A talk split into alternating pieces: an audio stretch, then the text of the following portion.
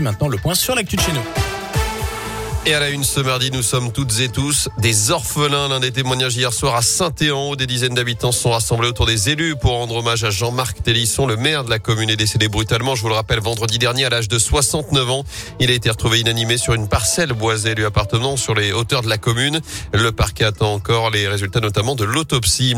Le ras-le-bol des agents de la Sécu à Saint-Ex. Ce rassemblement ce matin devant les locaux de la CPAM de Château-Creux. Ce sera à 10h tout à l'heure avec un débrayage pour dénoncer le manque de personnel face à la quantité de dossiers à traiter.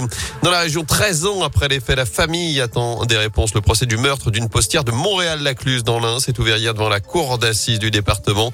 Les faits remontent au 19 décembre 2008. Le corps de Catherine Burgot, 41 ans, poignardé de 28 coups de couteau et découvert dans l'agence postale où elle travaille. Et dans le box des accusés, Mamadou Diallo, un homme aujourd'hui de 32 ans. Pour les parties civiles, ces six jours de procès s'annoncent comme éprouvant. Maître Séverine Debourg est l'avocate de la famille de la postière. La famille, attend cette, euh, ce procès depuis 13 ans maintenant. Donc autant vous dire que leur état d'esprit était à la fois d'être euh, impatient mais d'être complètement fébrile. Hein. Ils sont là pour cette semaine, pour essayer de comprendre et pour essayer d'avoir des réponses, ce qui est toujours extrêmement difficile. On est là pour débattre, on est là pour écouter et pour entendre et pour, à mon avis, faire jaillir ce qui sera euh, la vérité judiciaire. Et l'enquête s'était tournée dans un premier temps vers un autre suspect, Gérald Thomasin, l'acteur césarisé en 91 comme meilleur espoir. Thomasin qui a disparu depuis fin 2019. Un non-lieu a été prononcé concernant sa possible implication dans le meurtre de euh, la postière. Notez que le verdict est attendu à lundi prochain dans ce procès. À suivre à la dernière ligne droite pour Parcoursup, les lycéens de terminale et les jeunes en réorientation jusqu'à ce soir minuit pour formuler jusqu'à 10 vœux sur cette plateforme d'admission dans l'enseignement supérieur. Ils auront ensuite jusqu'au 7 avril pour peaufiner leur lettre de motivation et leur dossier de candidature.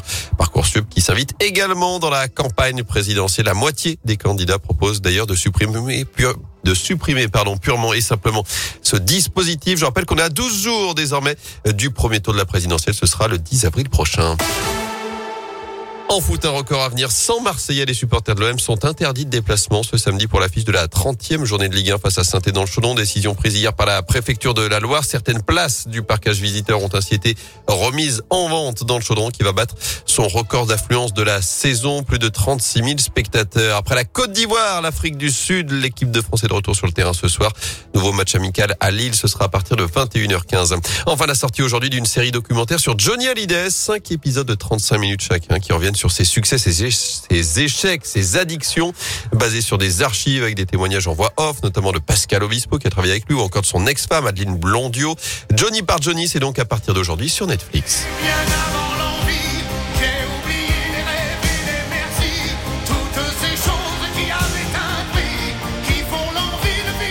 a cartonné, c'est sûr. Ah oui. Les fans, c'est raconté par Johnny, des, des images exclusives et